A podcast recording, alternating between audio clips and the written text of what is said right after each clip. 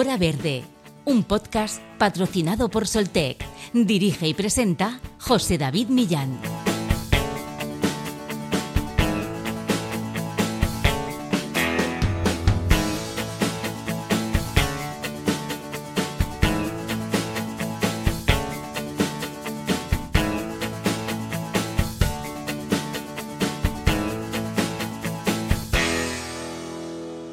Miércoles 8 de marzo se ha celebrado el Día Internacional de la Mujer para visibilizar la lucha por la igualdad de derechos a lo largo y ancho de nuestro país y de nuestro planeta. Son muchas las mujeres que con su activismo están cambiando el mundo, trabajando por un planeta más sostenible y donde se detenga el avance de un cambio climático cuyas consecuencias abarcan todos los ámbitos. En este sentido, ¿no sería todo un poco más fácil si los asuntos relacionados con el cambio climático se explicaran de manera sencilla y didáctica como se hablan las cosas a nivel de barra de bar? Esa es la premisa que llevó a Belén Hinojar y Carmen Huidobro a crear Climabar, una cuenta de Instagram en la que de manera desenfadada y didáctica desgranan infinidad de temas relacionados con el medio ambiente. Y es que según ellas, el cambio climático tiene la peor campaña de marketing de la historia. Por eso, una ambientóloga y la otra creativa decidieron juntarse para contar la historia de otra manera, como si se lo contaran a sus colegas en un bar. De la generación del meme para la generación del meme, Climabar pretende llegar donde las campañas verdes no consiguen llegar, a los que este tema se les hace bola. Hoy en Hora Verde hablamos de cómo explicar la crisis climática a la generación Z o generación del meme. Una generación en la que los demógrafos e investigadores suelen señalar desde mediados o finales de la década de 1990 a mediados de la década del 2005 como el comienzo de los años de nacimiento de esta generación. La mayoría de personas pertenecientes a la generación Z o generación del meme ha utilizado Internet desde muy joven y se siente cómoda con la tecnología y los medios sociales. Es ahí donde entran en juego cuentas de Instagram como Climabar, con alrededor de 40.000 seguidores, para concienciar y llegar más lejos en torno a los temas medioambientales y climáticos que nos preocupan. Las acciones individuales, los gobiernos, el concepto huella de carbono, las energías renovables, la reducción del consumo de alimentos, o la ecoansiedad estarán hoy sobre la mesa en esta conversación distendida, como no podría ser de otra forma, con Carmen y Belén, creadoras de Climabar. Comenzamos, hora verde.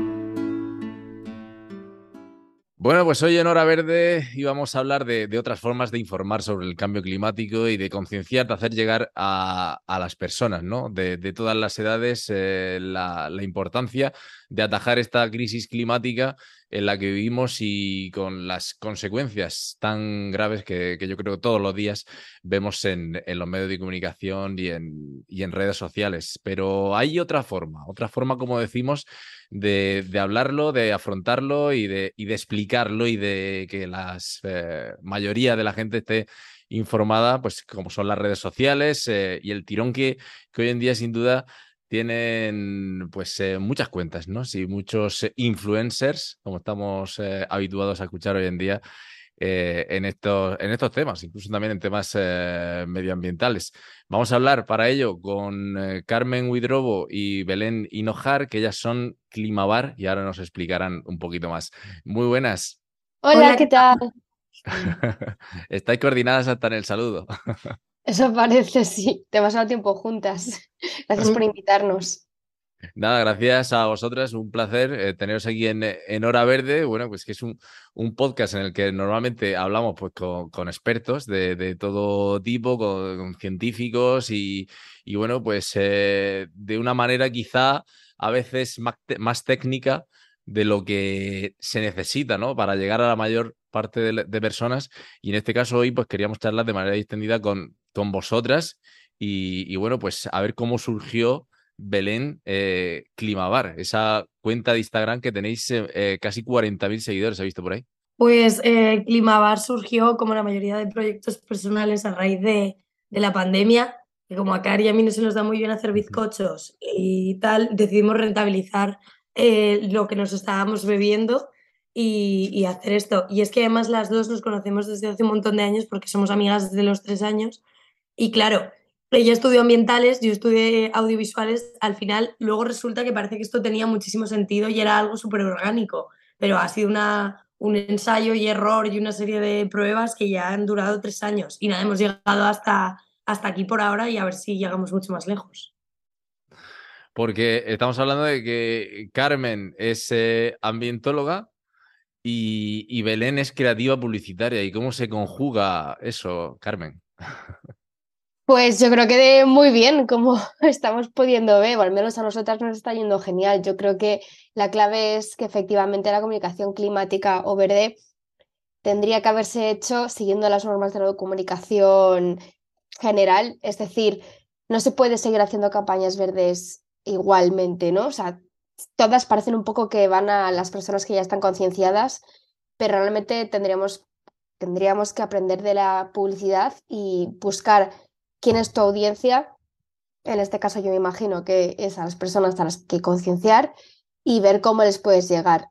Yo creo que por eso a nosotras este tandem nos está yendo muy bien, porque cogemos la información del mundo verde y lo tratamos de traducir a un lenguaje que a las personas de nuestra generación o en general personas que no están muy metidas en el tema, pero sí que quieren aprender, pues les llega. Y, les llega de una manera brutal, porque estamos hablando de que el éxito que, habéis tenido en redes sociales es tremendo, son miles y miles de, seguidores. Y bueno, un poco informándome sobre vosotras, he, visto pues, entrevistas en, que, en todos los medios nacionales. Sí, la verdad es que se nos ha empezado a dar un poco más a conocer a raíz de, de estos últimos yo diría año y medio y tal, pero ya te digo, ha sido un proceso muy largo. Es que la gente normalmente lo ve y dice, ah, joder, qué guay, ¿cómo lo habéis petado? Pero claro, eh, hay mucho detrás, mucho curro y hemos estado mucho tiempo haciendo. Tú no sabes la labor de piar que hacía cara al principio, que yo flipaba. O sea, hemos dado muchísimo la turra, hemos sido muy, muy pesadas.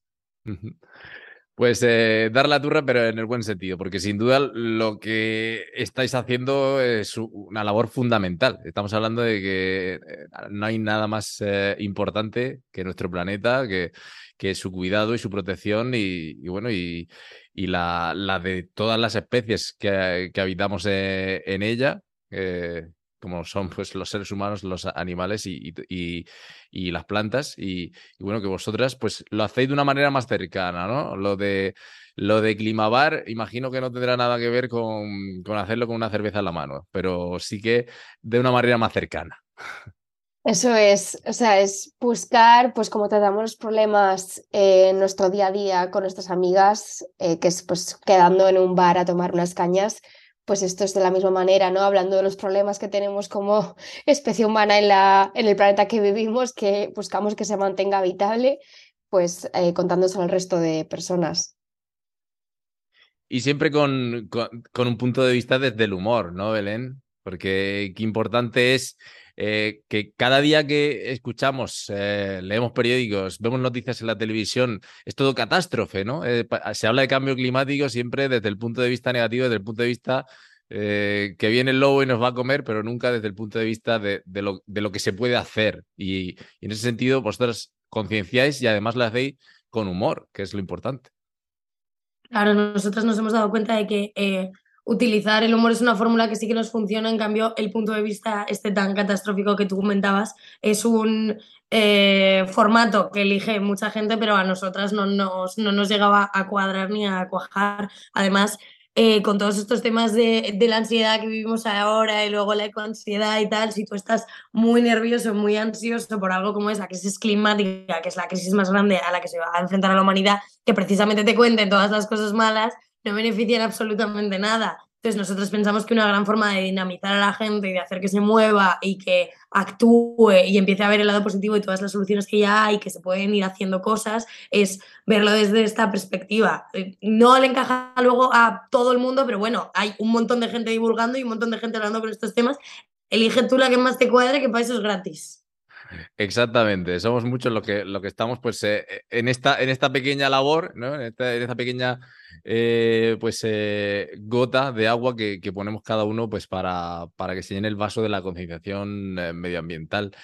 Y, bueno, hay que partir de, de como dices, de, no ponerse tan nerviosos y, tan agónicos y en plan el mundo se va a acabar mañana, porque si no esto parecería ahí como la película Mad Max, sino pues que, que hay acciones que podemos tener responsabilidad nosotros y otras pues que dependen más de, empresas, de, gobiernos y, sobre todo pues de, empresas que tienen mucho que ver con la quema de combustibles fósiles y, que son las que tienen también mucha responsabilidad en esta crisis climática. Eso es, nosotras siempre decimos en, en nuestro canal que la crisis climática es como que se ha puesto demasiado peso en las personas individuales, ¿no? O sea, como para solucionarla siempre era, pues, ¿cuál es tu huella de carbono? ¿Cuál es esto que estás haciendo? ¿Cómo lo haces? Tal, que totalmente necesario, pero claro, la huella de carbono se lo inventó una petrolera para desviar la atención hacia las personas y que precisamente no culpemos a los grandes responsables que son los que están quemando el petróleo, ¿no?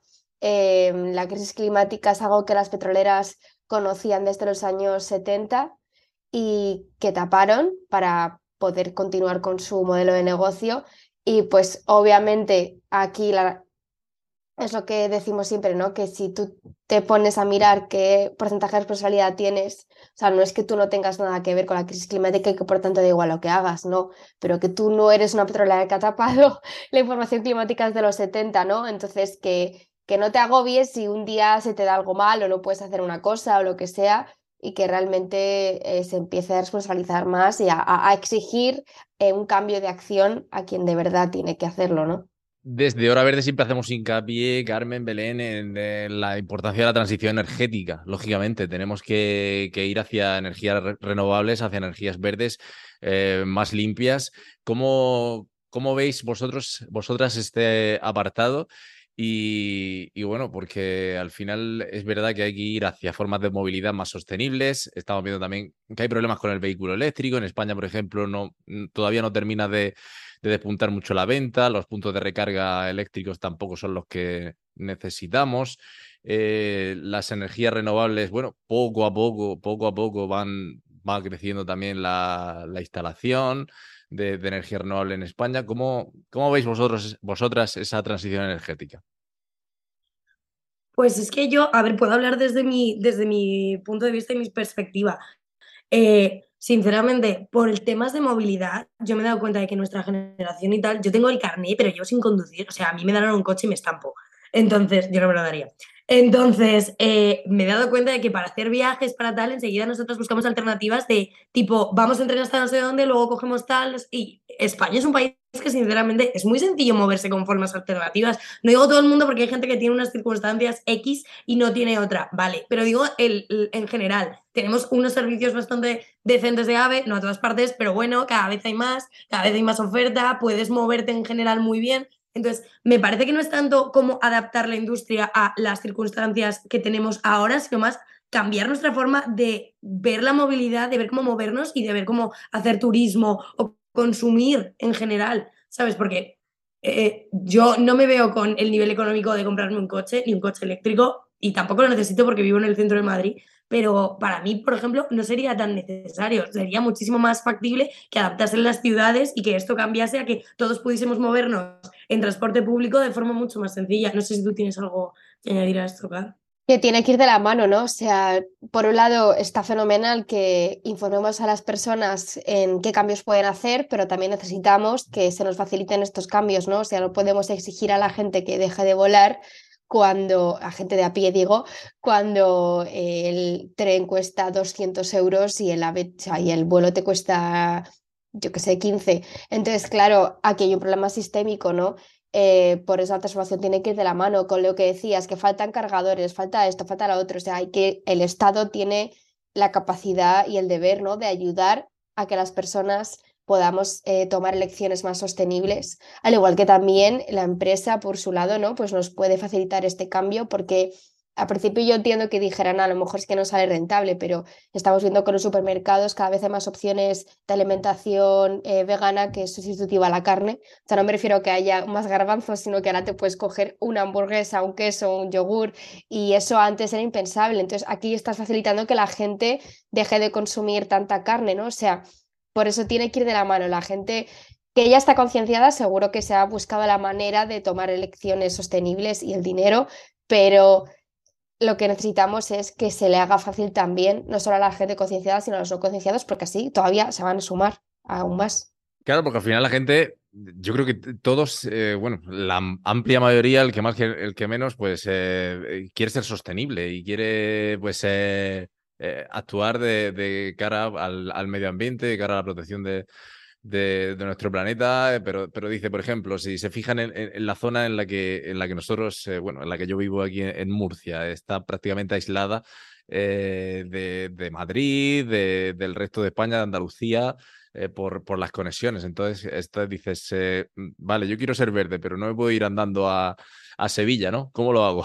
Entonces, es, también dar esas, esas posibilidades, esas facilidades, está claro súper importante. Y luego además nosotros lo decimos un montón, no te, no te flageles y no te martirices si hay un montón de cosas que no eres capaz de hacer. Por ejemplo, tú que dices, vivo en una comunidad aislada, que le eches agua, pues no, mira, tú vas a tener que salir de ahí, o sea, evidentemente pero si tienes las facilidades de poder hacer otras cosas y cumplir, por así decirlo, en la medida que tú buenamente quieras, buenamente puedas y te apetezca ese día, adelante, no, no buscamos para nada ser activistas perfectas porque eh, es imposible, entonces no vamos a, a ponernos un objetivo que no, solo genera frustración, la gente no querría unirse para nada a esto y es mejor intentar dar pequeños pasos y mejorar en las cosas que para cada uno sean más factibles. No todo el mundo vive de la misma forma y no todo el mundo puede permitirse lo mismo, es normal. Eh, el activismo imperfecto, ese concepto que, que hacéis mucho hincapié y que, bueno, pues eh, lo he visto en, vuestras entrevistas y en vuestras eh,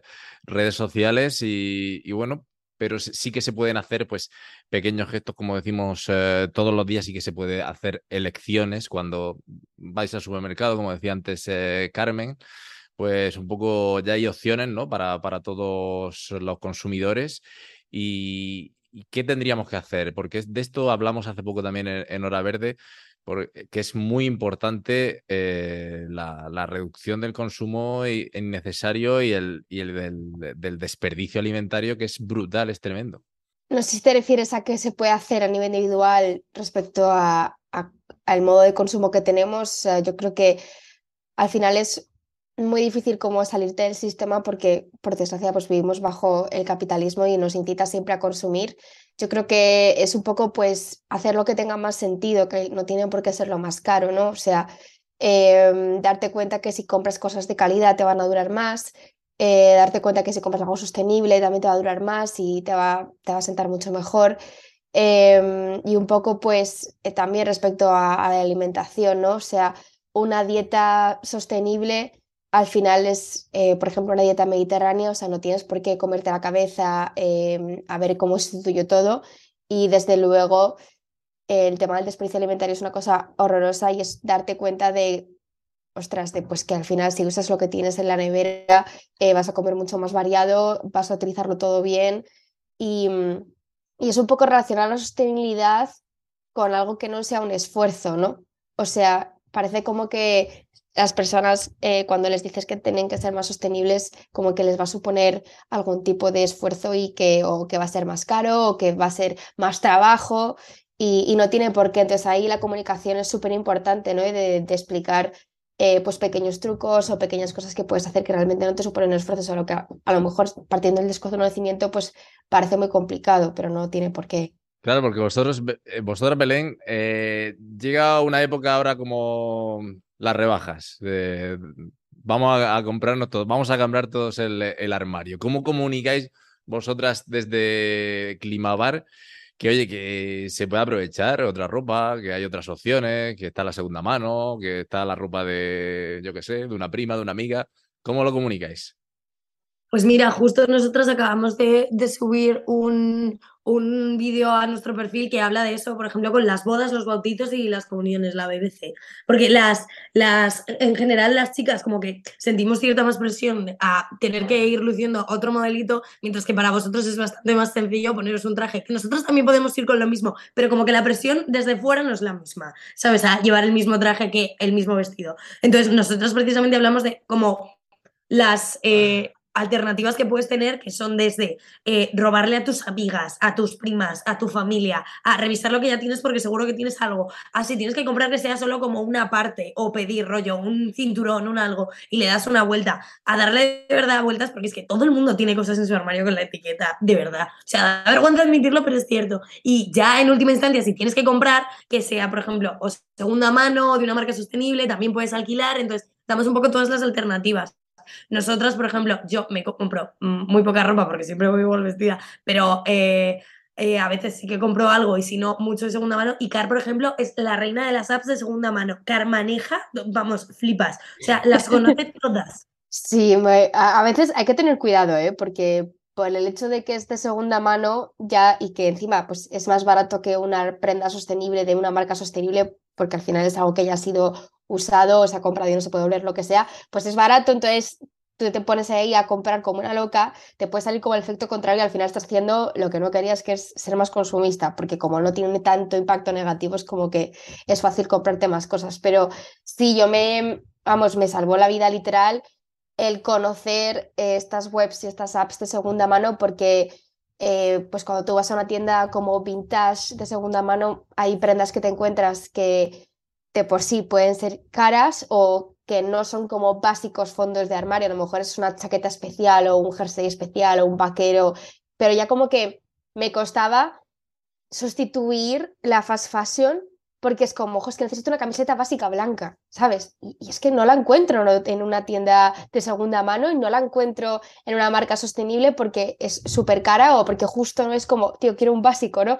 Y encontrar eh, las aplicaciones de segunda mano y webs de, segunda mano eh, de ropa más, entre comillas, normal, me cambió la vida. Entonces, claro, yo se lo enseño a todo el mundo porque es como, ojo, es que yo sé que tú quieres eh, ser más sostenible a la hora de comprar ropa, pero también entiendo que es complicado comprar ropa sostenible porque a lo mejor justo buscas un vaquero básico un pantalón negro, vestido negro, y es que es como cosas que son de tiendas en plan de fast fashion, pero que como es de segunda mano, pues también lo encuentras y encima es sostenible, encima es barato, entonces se lo pasa todo el budo. Sí, sí. O sea, es otro ejemplo más de cómo se ha hecho accesible una elección sostenible eh, de parte del mercado y, que facilita la elección a muchas personas, ¿no?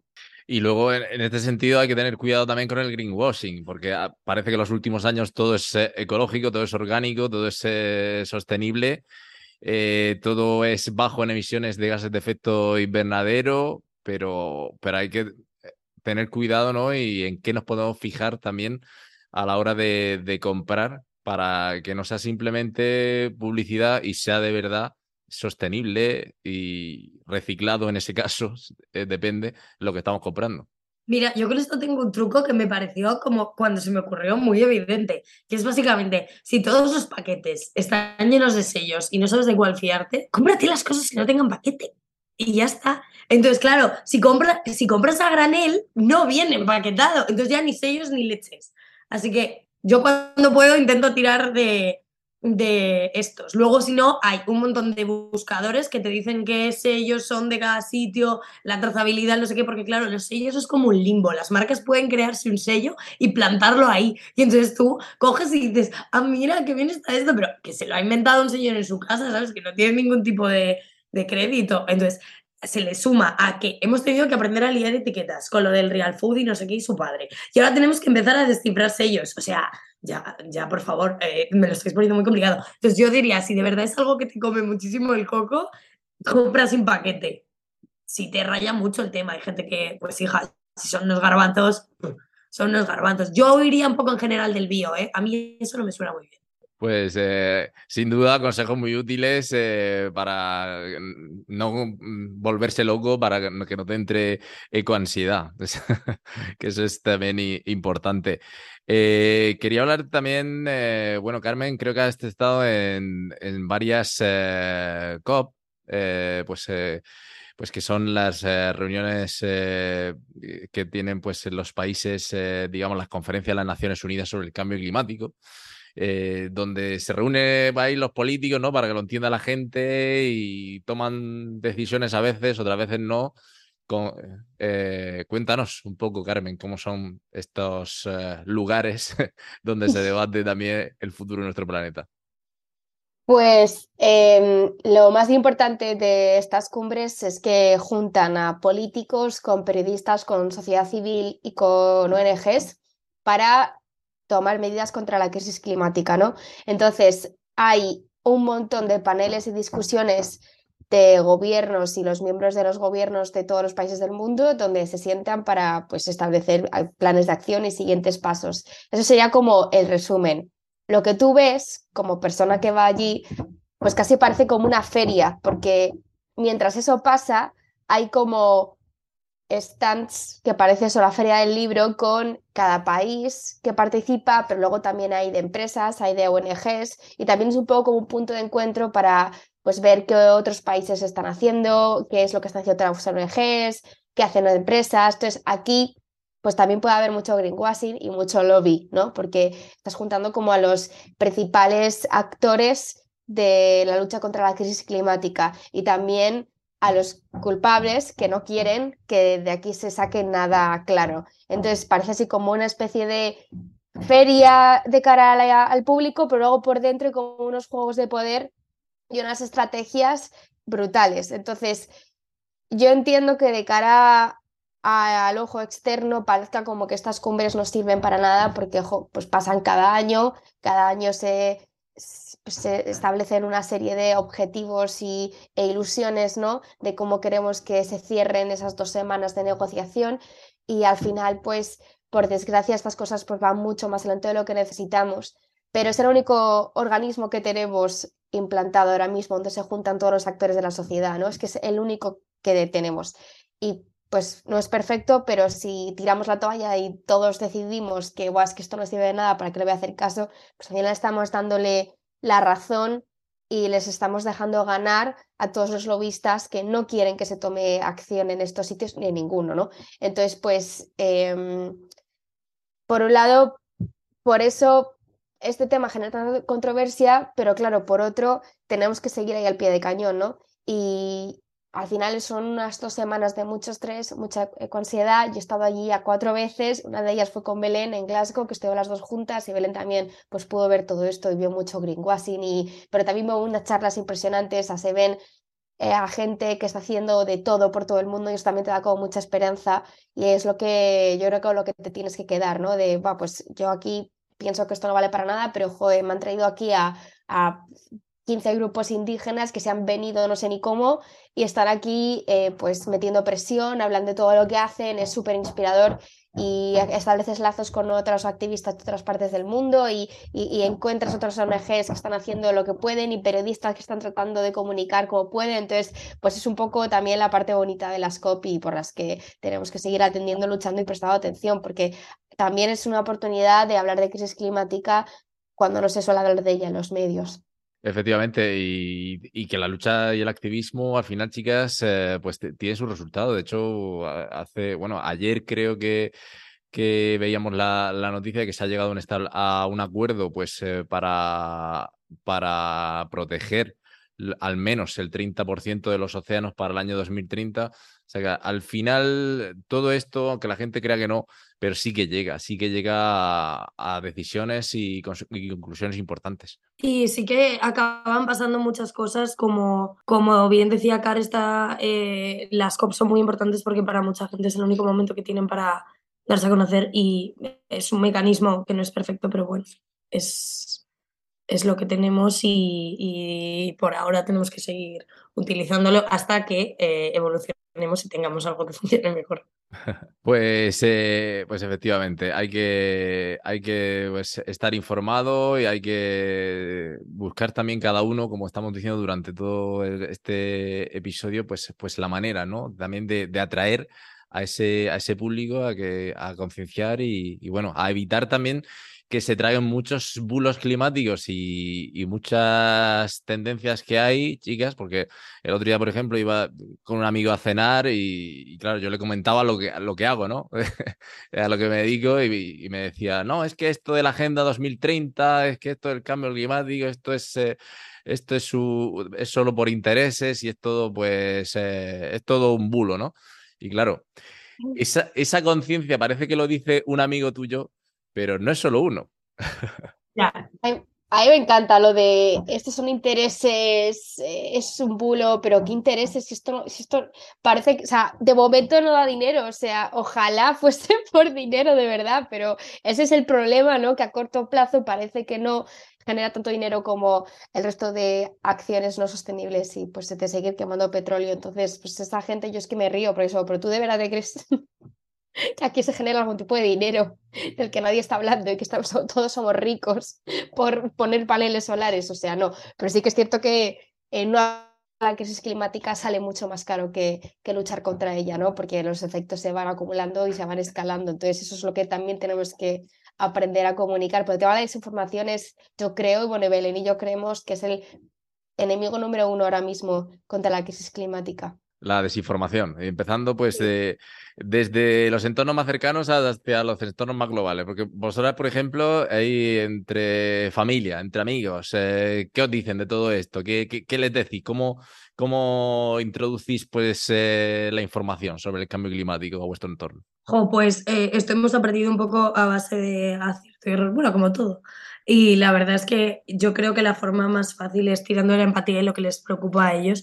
Cari yo, como mucha gente en nuestra familia, tenemos eh, varios perfiles de, cuñados, que cuñado puede ser cualquiera, ¿eh? O sea, mm, todos, somos, todos tenemos un cuñadito pequeño en nuestro interior para muchas cosas. Entonces, a ellos, por ejemplo, lo que les suele picar un montón es que les toquen el dinero. Los diners no les hace ninguna gracia. O el jamoncito. Rollo, es que si no hay cerdo ibérico, dime tú de dónde lo sacamos, porque a lo mejor se vuelve una, una especie protegida y no te van a dejar comértelo. Así que vas tirando un poco de por dónde coge a cada persona y como la crisis climática es tan transversal y afecta absolutamente a todo, algo maravilloso que tienes que toca todos los palos, entonces te va a joder seguro. Por donde sea te, te, pilla, como decimos por aquí. pues, eh, ¿qué creéis antes de, terminar la entrevista que, que debe cambiar así como conclusión eh, a nivel de, comunicación, de, bueno, tanto de temas de crisis climática como de sostenibilidad, de, medio ambiente, ¿qué creéis que, se debe hacer mejor? Pues lo primordial, que es lo que decimos nosotras siempre, y es crisis climática, pero obviamente pues afecta a sostenibilidad, medio ambiente, está todo interconectado, es que se empiecen a relacionar los puntos. O sea, si tú ves las noticias y te hablan de una guerra en no sé dónde, una sequía en otro sitio, una inundación en tal país, al final todo eso es crisis climática. Ahora muchos conflictos armados eh, tienen como base un tema de recursos naturales, eh, de falta de cultivos, de falta de agua o lucha por territorios. está todo relacionado por desgracia. Entonces, eso es lo que vemos que falta un poco, esa narrativa para que la gente vea que mucha de su vida actual y muchos de los problemas que hay en el mundo ahora mismo son por la crisis climática, que no es como una amenaza distante que está ahí pues eh, acabando con los osos polares y ya está, ¿no? O sea, esto, es mucho más allá.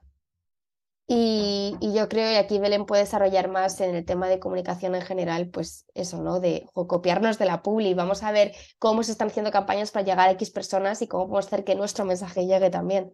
Claro, nosotros, por ejemplo, somos dos perfiles que parecíamos muy distintos y nos hemos unido con esto y nos parece eh, vital tanto para comunicar la crisis climática, unir perfiles ambientales y de ciencia con perfiles que sepan comunicar, básicamente porque todas las petroleras, todas las marcas, todos eh, gobiernos y toda la gente que ha estado evitando que esto se sepa que, eh, que, ha estado ayudando a campañas de greenwashing, que ha estado ayudando a que haya desconocimiento, desinformación y tal, era gente que trabajaba en comunicación y eran gente muy buena. O sea, no todo el mundo te monta la campaña de la huella de carbono que la inventó una petrolera y estamos todos así midiendo nuestra propia huella de carbono en vez de la suya.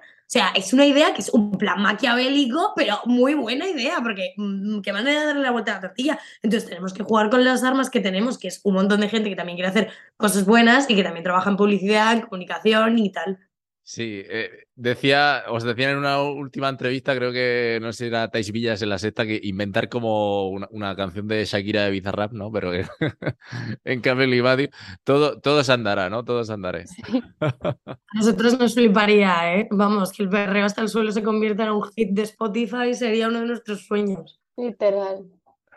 Ese es un lema bueno, el que tenéis en, Instagram de las emisiones como el perreo hasta el suelo, me encantó, nada más conoceros.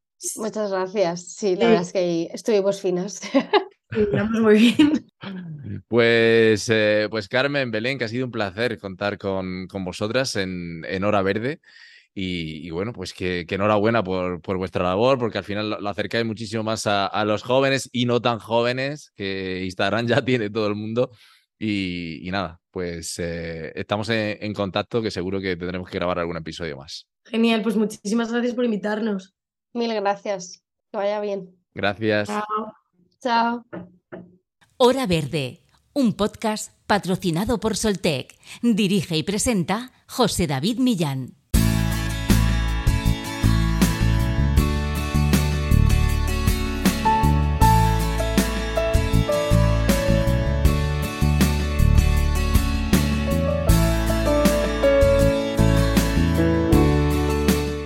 Hasta aquí ha llegado nuestro episodio de esta semana en Hora Verde. Como siempre, ya saben que pueden escuchar todos los episodios de este podcast en las plataformas en las que está alojado. Evox, Spotify, Apple, Google, les agradecemos su fidelidad, que lo compartan en sus redes sociales, con amigos, con compañeros, con familiares. Y si quieren estar al tanto de toda la actualidad sobre sostenibilidad, medio ambiente energías renovables, como siempre les digo, pueden hacerlo a través de las redes sociales de Soltec, tanto en Instagram, Facebook, Twitter y LinkedIn. Les recordamos que aún están a tiempo de inscribirse en la primera feria de construcción e instalación de plantas solares en la región de Murcia que organiza Soltec junto a la Federación Regional de Empresarios del Metal de Murcia, FREM, y Aremur, Asociación Empresarial de Energías Renovables de Murcia, el próximo 15 de marzo en la sede de FREM de la capital del Segura. El objetivo de esta jornada es poner en contacto a distintos sectores y empresas que pueden participar de la transición energética en la región de Murcia. Apúntate ya en soltec.com, que las plazas son limitadas. Nos escuchamos la próxima semana aquí con nuevos e interesantes temas en Hora Verde. Chao.